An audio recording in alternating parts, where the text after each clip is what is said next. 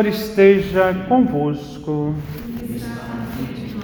Proclamação do Evangelho de Jesus Cristo segundo Lucas.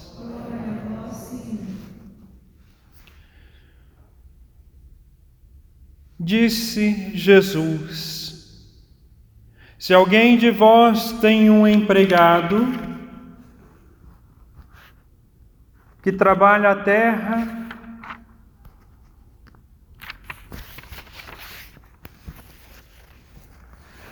Jesus disse a seus discípulos: É inevitável que aconteça escândalos, mas ai daqueles que produzem escândalos. Seria melhor para ele que lhe amarrassem uma pedra de moinho no pescoço e o jogassem no mar do que escandalizar um desses pequeninos. Prestai atenção. Se o teu irmão pecar, repreenda, repreende-o. Se ele se converter, perdoa-lhe. Se ele pecar contra ti sete vezes num só dia, e sete vezes vier a ti dizendo: Estou arrependido, tu deves perdoá-lo. Os apóstolos disseram ao Senhor: Aumenta nossa fé. O Senhor respondeu: Se vós tivesseis fé, mesmo pequena como um grão de mostarda, poderíeis dizer a esta moreira: Arranca-te daqui e planta-te no mar, e ela vos obedeceria palavra da salvação.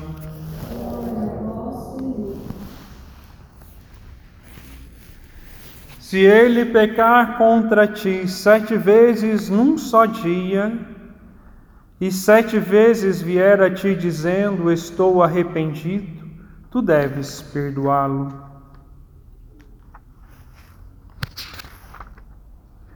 Senhor, vós me sondais e conheceis A sabedoria é o espírito que ama os homens. O espírito do Senhor enche toda a terra. Meus amados irmãos, irmãs, diante da liturgia da palavra de hoje, na primeira leitura, Paulo ele refere-se aos governantes, aqueles que conduzem o povo e que estão à frente para ajudar a nação ou seu país. Desculpa, tá confundindo um pouco as leituras. Não é São Paulo quem diz isso, mas o livro da sabedoria. É, provavelmente esse livro possa ter escrito no primeiro século antes de Cristo, no Egito. E o autor judeu, ele se dirige aos governantes por causa das injustiças que eles viviam naquela época.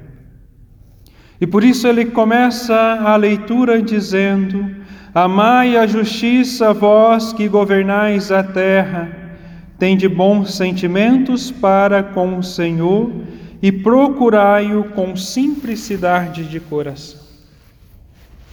E o nosso papel enquanto cristão, enquanto católico, é rezar por aqueles que governam a nossa pátria, o nosso país, independente de quem seja.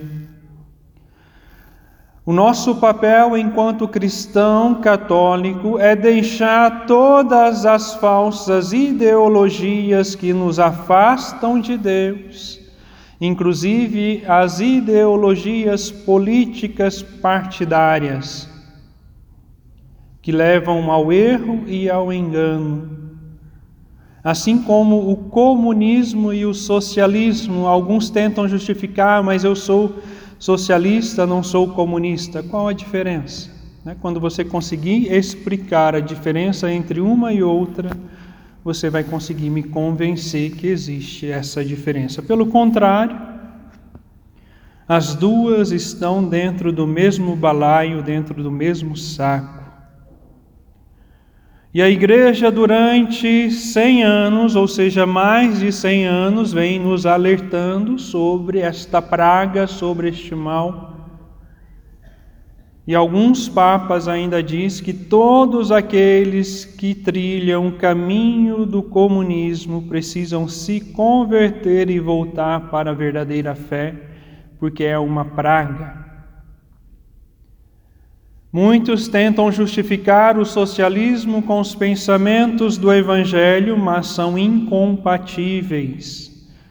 Basta você olhar para a situação da Bolívia, do Chile, da Venezuela e tantos outros países onde aderiram ao socialismo e ao comunismo. Por isso, nós somos chamados a rezar pelos nossos governantes, independente do seu, da sua ideologia partidária. E por isso, o autor da sabedoria exorta aqueles que estão à frente no governo a amar verdadeiramente a justiça e não utilizar-se de tribunais para fazerem leis que cabem somente ao Congresso. Fato que nós estamos vendo aí com o Supremo Tribunal. E muitos estão de braços cruzados achando que isso é normal, mas o papel da Constituição e até mesmo de criar leis novas cabe apenas ao Congresso e não ao Supremo Tribunal. Nós precisamos acordar para a vida porque nós estamos vivendo tempos difíceis. Seguindo a leitura, O autor vai nos dizer: ele se deixa encontrar pelos que não exigem prova e se manifesta aos que nele confiam. Ou seja, Deus se manifesta a todos que o buscam e que não exige provas, mas infelizmente diariamente nós tentamos o Senhor pedindo prova da sua existência, até mesmo diante das orações que nós fazemos pedindo algo. E quando nós não estamos bem, quando surge uma situação de dificuldade na nossa vida, nós começamos a murmurar e a reclamar. E diante da murmuração e da reclamação, caímos no erro, pedindo provas a Deus da sua existência e da sua ação na nossa vida.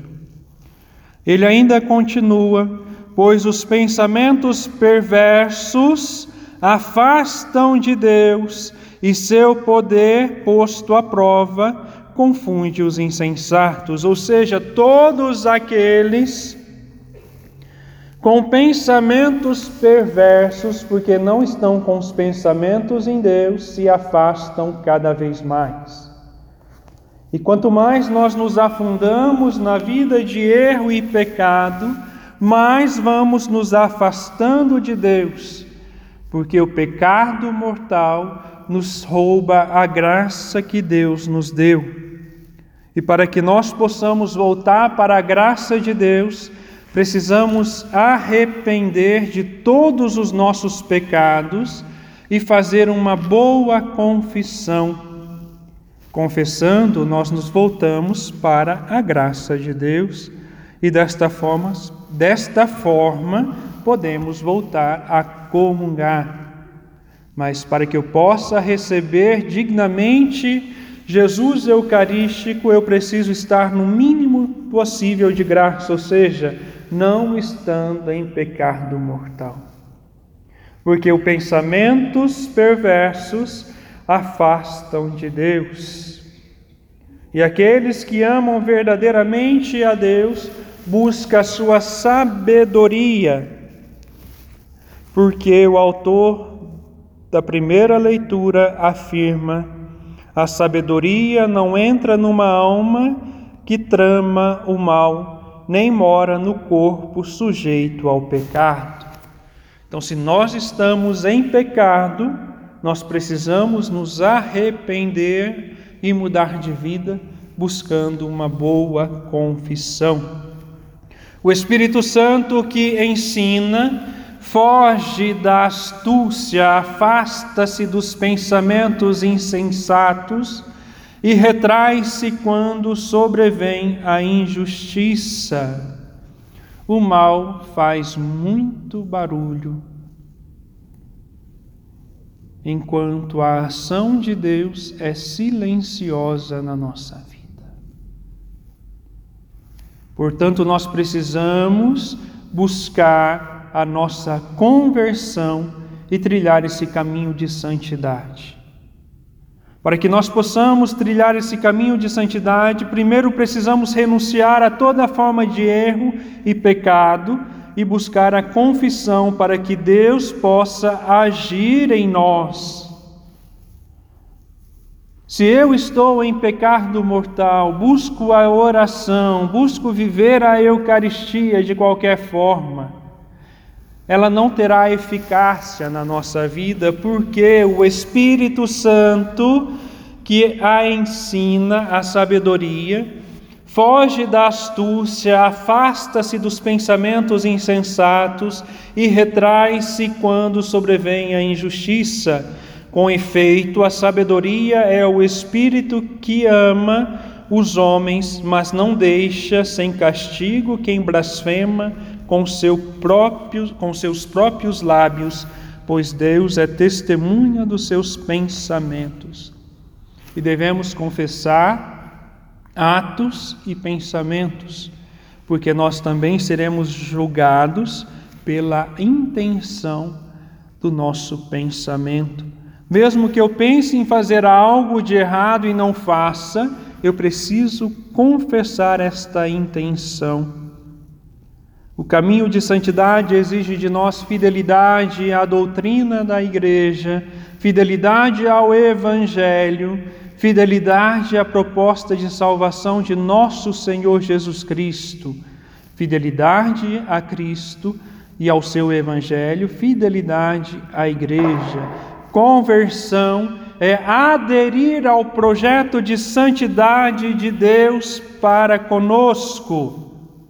Um coração insensato, um coração que está em pecado, que não reconhece a necessidade de Deus, sempre verá os amigos de Deus que lutam pela santidade como seus inimigos.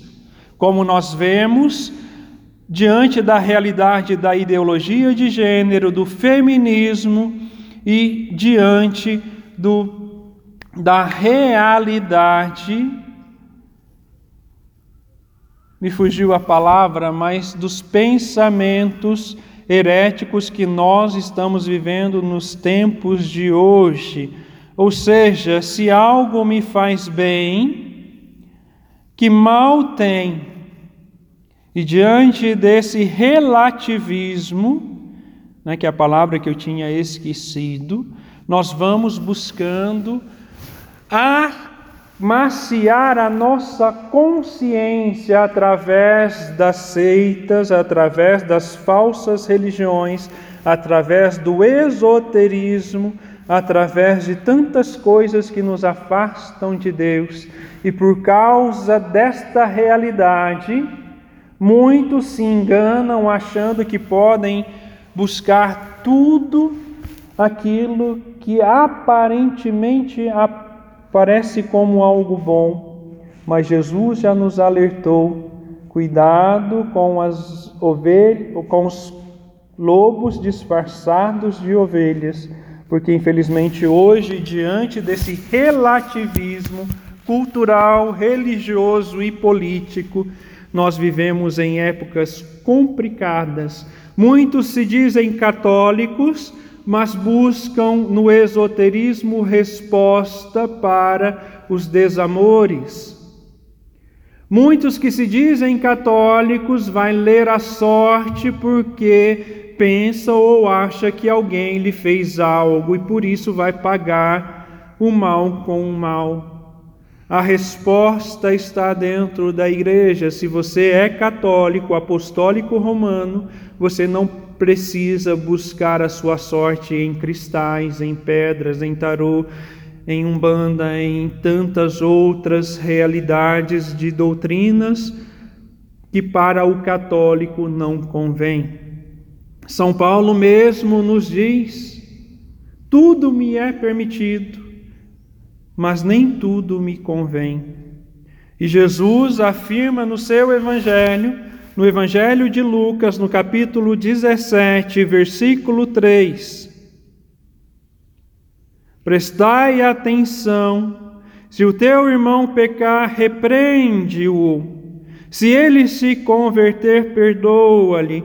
Nós somos chamados também a sermos catequistas, a sermos evangelizadores, a corrigir o irmão que está no erro.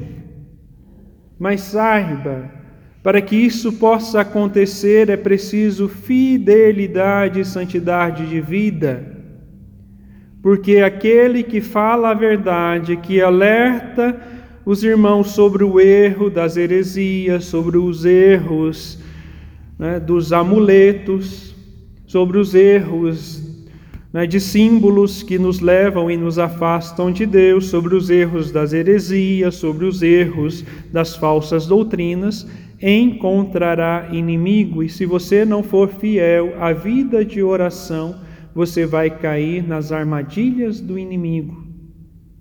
Aquele que fala a verdade encontrará sempre inimigos, mas é preferível falar a verdade e corrigir o irmão que está no erro do que perder a salvação.